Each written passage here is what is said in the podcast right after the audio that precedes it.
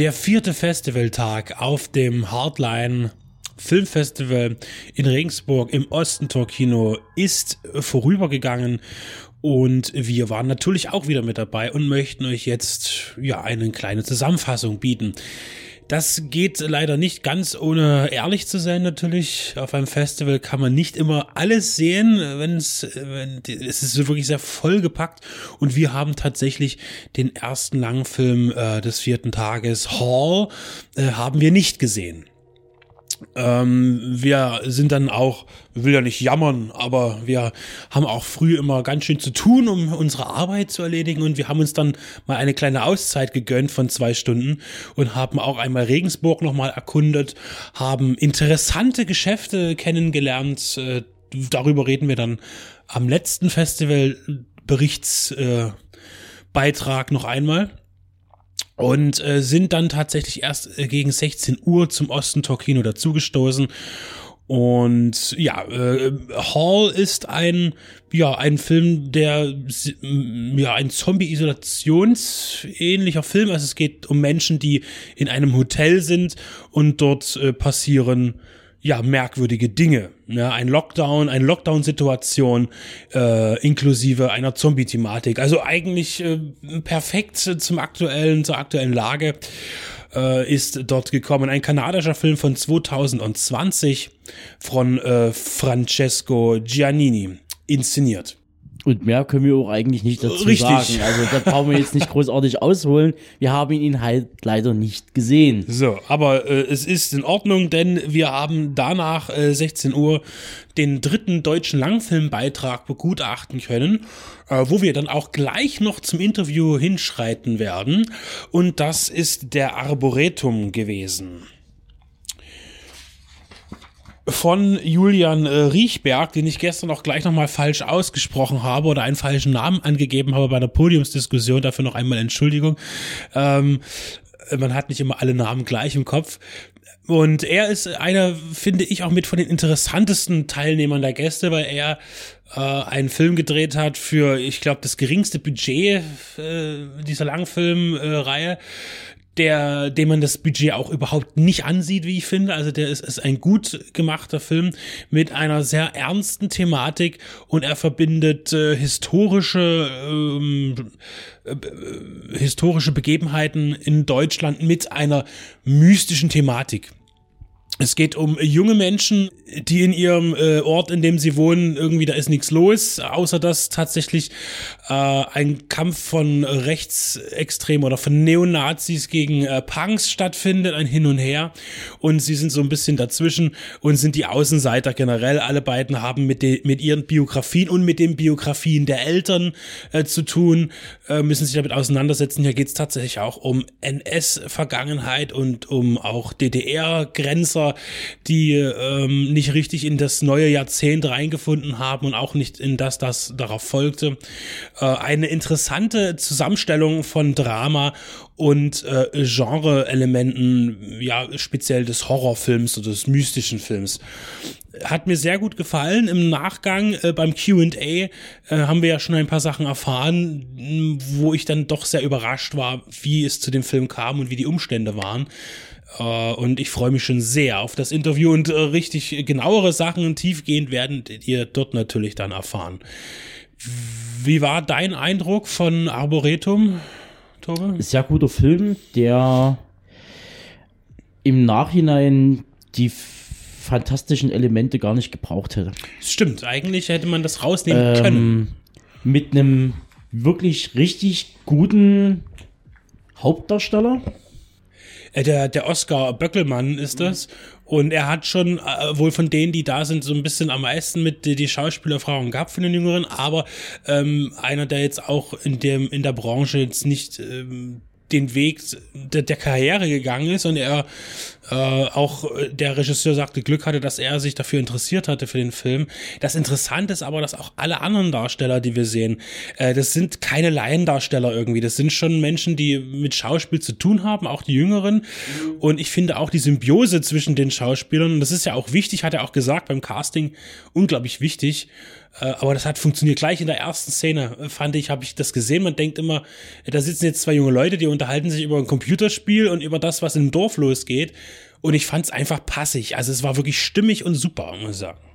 Ja, und ansonsten bekommt man halt, wenn man jetzt mal das fantastische Element rausnimmt, äh, ja, bekommt man halt ein, ein, ein, eine Mischung aus, aus äh, Super Dark Times, der ja auch um Jugendliche handelt, die da irgendwie in der Stadt äh, verwahrlosen und nichts mit sich anzufangen wissen. Also die, die, die, die sind gefangen äh, in ihrer quasi noch nicht Volljährigkeit und dann noch im Dorf äh, oder Kleinstadt in dem Fall ähm, und, und, und die wissen nichts mit sich anzufangen. Für die ist auch nichts da. Und Elephant in dem Sinne, was will ich jetzt nicht weiter spoilern, aber halt um Jugendliche, die dann halt am, am Rande der Verzweiflung und am Frust sind und Gewalt mit Gewalt beantworten. Wir haben also hier einen mystischen Genrefilm auch zur deutsch-deutschen Aufarbeitung mit, äh, wie gesagt, tollen Darstellern, äh, Bezug auf aktuelle Themen,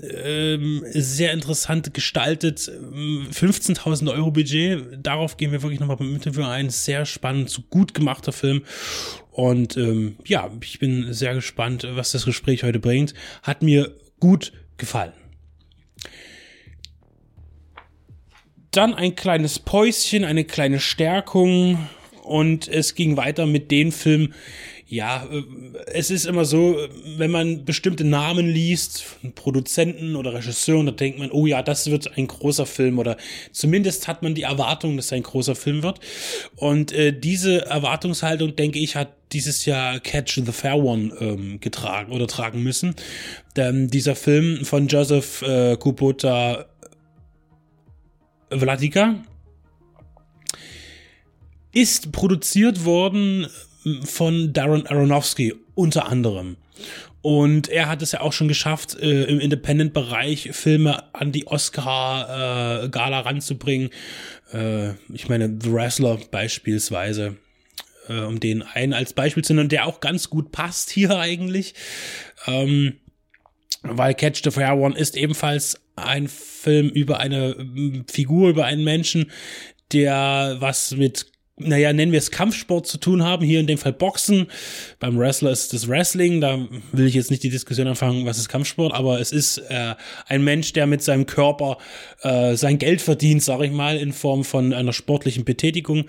Und ähm, es geht hier um eine junge Frau, die besonders, ich denke vor allen Dingen von ihren Wurzeln her, äh, natürlich typisch ist für Amerika, für die USA, äh, aber eben genauso auch äh, in der Vergangenheit, in der Historie und auch heute noch nicht die Wertigkeit hat, möglicherweise, die ihr zusteht. Weil sie ist eine, ich, eine, von der Abstammung her hat sie was Indianisches, sie hat was äh, Afro, Afrima, Afroamerikanisches und äh, boxt sich da durch ihr Leben zwischen Obdachlosigkeit und ähm, natürlich noch einem ganz anderen großen Problem. Also es gibt ja auch dort äh, familiäre Probleme mit der Mutter, Unstimmigkeiten, aber vor allen Dingen hervorgerufen durch das Verschwinden der, der Schwester, ihrer Schwester und der Tochter der Mutter, äh, die ähm, so wissen sie es oder so haben sie es mit, äh, ermittelt. Äh, das erfahren wir gleich am Anfang von einem finsteren Ring von Menschenhändlern äh, aufgegriffen wurde und letztlich als Prostituierte äh, unfreiwillig ähm, ja, Kunden zugeführt wird und das äh, unter den härtesten Bedingungen, die in diesem ekelhaften äh, illegalen Geschäft möglich sind. Und äh, sie schwört natürlich äh, nicht nur eben erst auf Rache, sondern natürlich darauf aufzuklären, wo ist sie und irgendwie die, die, die Schwester da herauszuholen. Die jüngere Schwester. Äh, der Film ist eine äh, von allem Umfang her gelungene Independent-Produktion. Und ja, man muss und wenn man es weiß, denkt man irgendwie auch an The Wrestler manchmal. Ich finde sehr direkt ähm, und viel zu wenig eigentlich im Film sind so box-thematische Szenen zu sehen. Äh, wir sehen eigentlich, wir sehen ja nie einen richtigen Boxkampf, wir sehen aber Trainingseinheiten äh, und Vorbereitungen und ich finde das, das hat in mir auch, das ist so gut gemacht, so, so auf den Kern, auf den Fokus gebracht, so kurz und ohne äh, Schnörkelei, dass ich eigentlich wieder Lust bekommen habe, so einen richtigen Boxfilm mal zu schauen. Äh, und das ist sehr gut gelungen, auch in Verbindung mit den sehr glaubwürdigen Darstellern, die eben das, was sie darstellen, auch irgendwie sind. also wir haben jetzt hier äh, keine, äh, sie, sie ist eine Boxerin und ich glaube ihr, dass sie eine ist. Also das ist schon ganz toll gemacht und die Figuren ringsrum funktionieren auch sehr gut. Äh, bevor ich Tobe dazu was sagen lasse, will ich aber meinen, also es ist eine schöne Länge, 85 Minuten. Ich war schon erstaunt, äh, dass das so ein kurzer Film wird. Ähm, ich fand am Ende, man erwartet irgendwie so einen, so einen äh, Independent Break, also so richtig ein Film, der tief geht. Und der Film kann ja, geht ja auch tief eigentlich, aber am Ende löst er sich auf in einer recht gängigen äh, Rachefilm-Thematik, wie ich persönlich das wahrgenommen habe. Und saß am Ende da und sagte, Mensch, es war ein schöner Film, aber irgendwie hat da am Ende was gefehlt. Mir. Äh, wie hast du das denn wahrgenommen, Tobe? War ein Rache-Thriller mit reduzierter Action. Und zwar in allen Punkten, wenn man jetzt Action mal als Definition für Bewegung nimmt. Alles sehr, sehr langsam, alles sehr, sehr ruhig.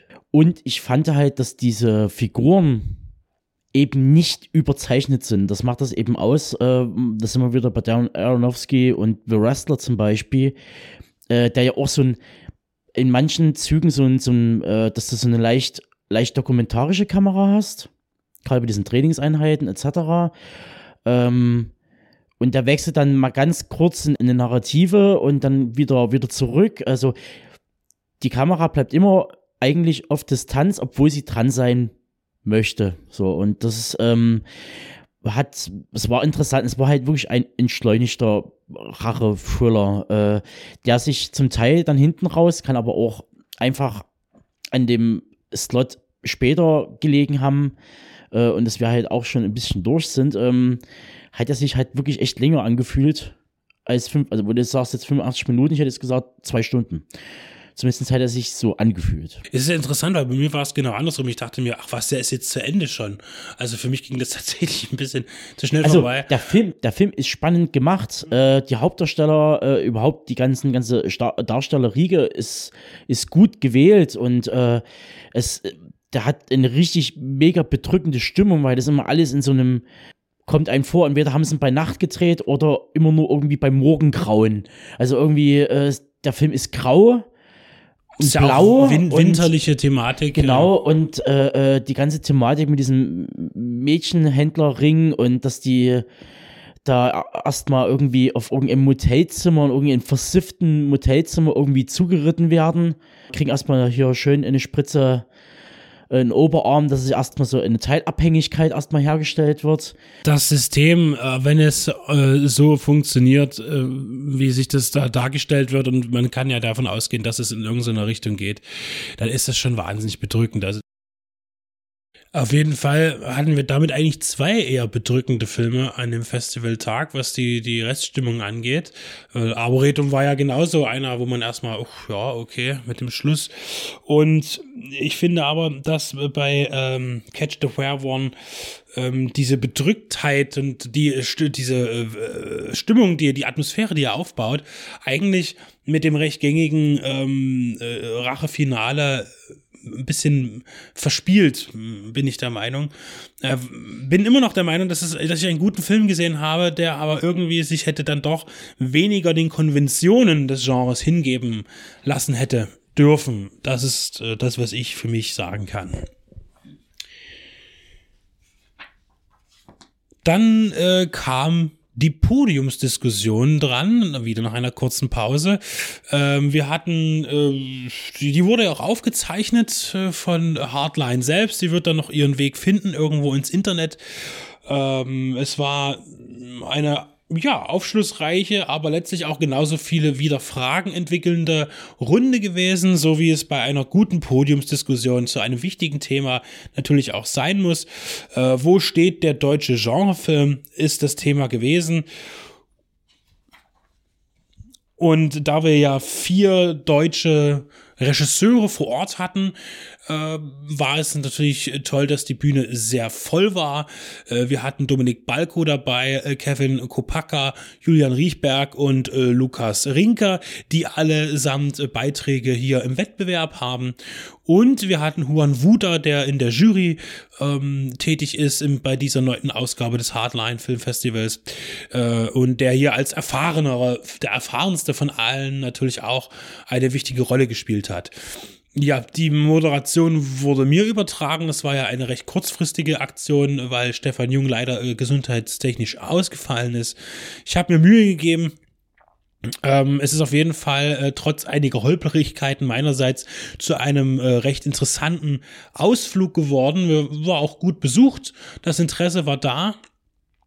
Und ähm, äh, genauer sind wir zu einem Schluss gekommen. Man kommt ja nie zu einem Schluss. Ich finde, es wurden sehr gute Argumente gefunden und auch Einschätzungen. Was ist eigentlich der deutsche Genrefilm? Wie, was ist eine, was könnte eine Identität sein? Und äh, wenn er keine hat, was ihm angelastet wird, warum hat er vielleicht keine?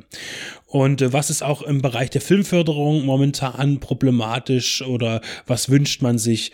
Und äh, ja, wie, wie schätzt man überhaupt auch den äh, Film ein? Und äh, weil ja auch fünf Männer plus ich auf der Bühne standen, was spielt die, ähm, ist die Rolle der Frau im deutschen Genrefilm und äh, warum ist da eigentlich äh, so wenig äh, durchmischt? Na, äh, das waren so die großen Themen. Wer da Interesse hat, sich das nochmal genauer anzuhören, anzuschauen, äh, kann dann in demnächst dabei zurückgreifen ähm, über das, über die Aufnahme des Hardline Filmfestivals. Und im Anschluss dann äh, der erste Kurzfilm-Block. Einer von zweien und in dem auch drei äh, Filme drin waren, äh, die tatsächlich auch hier zum Wettbewerb stehen bei diesem Festival. Ja, äh, natürlich hat der Benedikt, der, der, der, der war so, der war so in Fokus, der war so deep drinne, dass der natürlich äh, ein bisschen den Plan durcheinander gehauen hat und natürlich war die Podiumsdiskussion vor Catch the Fair One und nach Catch the Fair One lief der erste Kurzfilm. Ja, jetzt, jetzt, wo du sagst, wunderbar, da sieht man einmal, wie, wie sehr so ein Filmfestival den Kopf waschen kann, wenn man mehr als einen Film am Tag guckt äh, und äh, sich noch mit anderen Sachen befasst. Ähm, ich, ich gelobe Besserung. Also, ja, klar, ähm, die Podiumsdiskussion war dann etwas zeitiger. Meine Güte. Vielleicht, ähm, äh, ja, das, das, äh, ja, da reden wir nicht mehr drüber. Also, äh, mal sehen, wie es morgen ist. Es wird ja auch ein voller Tag. Äh, trotzdem reden wir jetzt kurz über den Kurzfilmblock. Ähm, auch hier wollen wir natürlich ehrlich sein, die Tage sind hier sehr lang und äh, wir haben tatsächlich uns getraut, dann die letzten beiden Kurzfilme nicht mehr anzuschauen, weil es war dann schon halb eins, nach halb eins und äh, wir sind ja auch heute wieder lecker äh, vor um sechs aufgestanden, äh, vor, um, vor um sieben aufgestanden, äh, um alles vorzubereiten. Deswegen haben wir uns das erlaubt. Wir haben aber mh, äh, vier Kurzfilme gesehen, den äh, O oder Hole oder wie auch immer wir ihn nennen wollen, den deutschen Beitrag, ähm, dem von Dominik Balko, äh, hatte ich ja schon vorgesichtet aufgrund der Recherche äh, für, das, für die Podiumsdiskussion. Äh, ein sehr spannender Film, der um Abhängigkeit sich äh, dreht, äh, mit einer sehr, sehr künstlerischen Interpretation.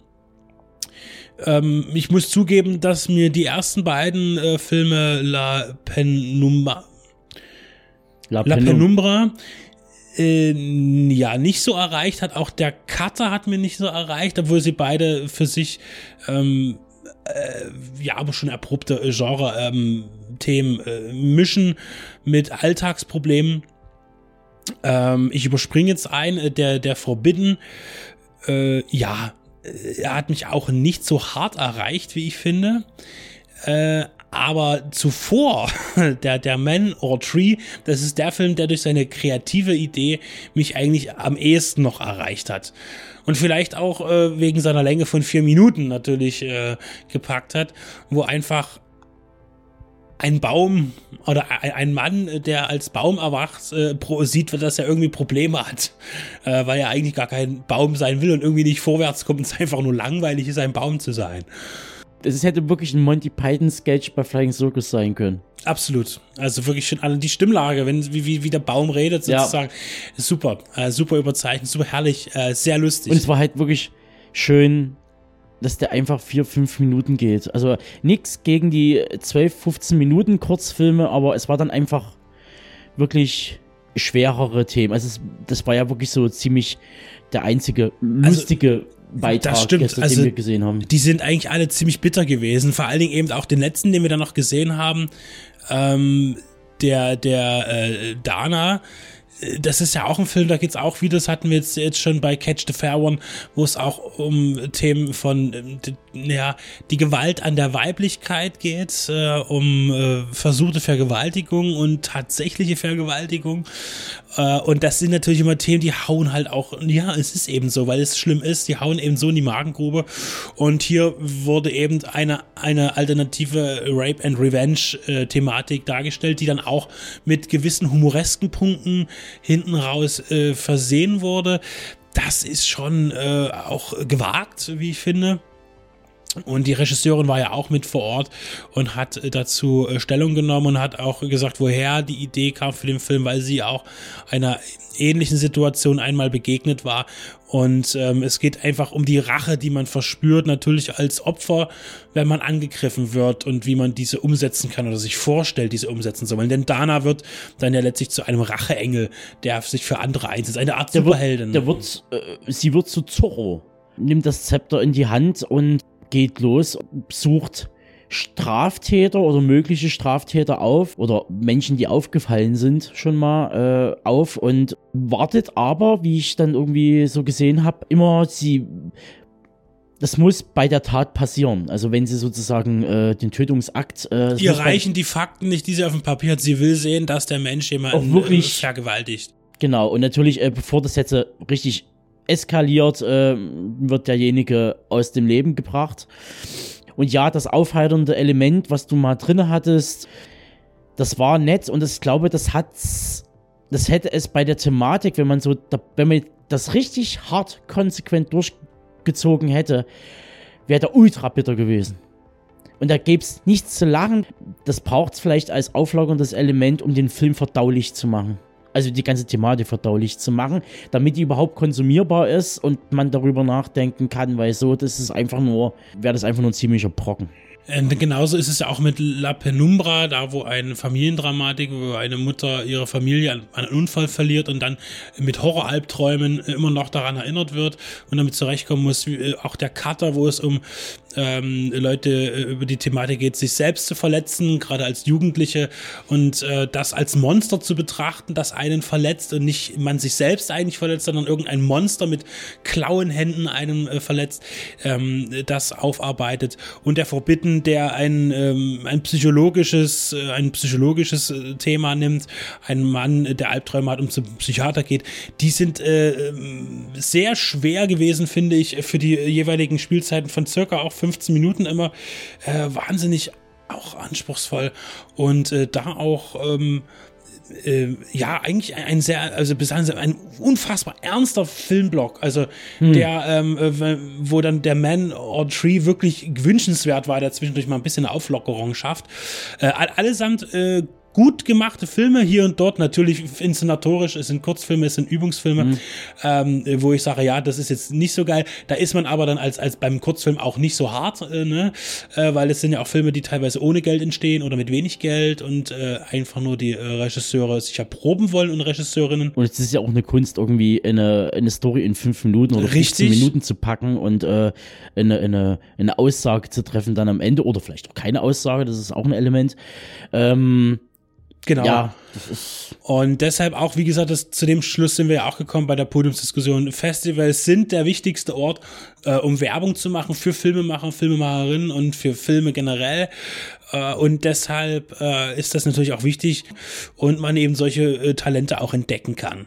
Und es ist auch toll, dass das Hardline hier auch äh, zu den Kurzfilmen so weit es möglich ist, auch Leute einlädt, die dann hier auch zur, äh, zu, zu Wort kommen können und auch die Möglichkeit bekommen, eben von der Presse wahrgenommen zu werden und auch vom gesamten Publikum, bevor diese Filme dann vielleicht möglicherweise in den ähm, Tiefen der Kurzfilmgeschichte verschwinden und kaum noch gesehen werden.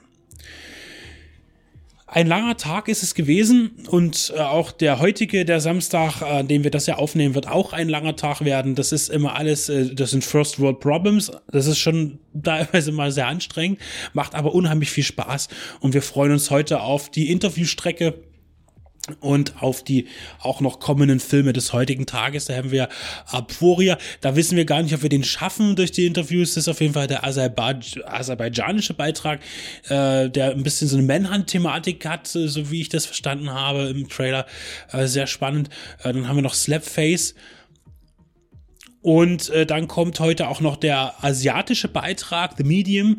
Der haut äh, mit seiner Lauflänge hier ganz schön die anderen Filme vom Sockel. Der geht äh, 131 Minuten, ist der längste Film des Festivals. Und dann eben auch wieder der Kurzfilmblock. Und zwischendurch wieder nette Gespräche mit Freunden und äh, Filmschaffenden. Eine runde Sache.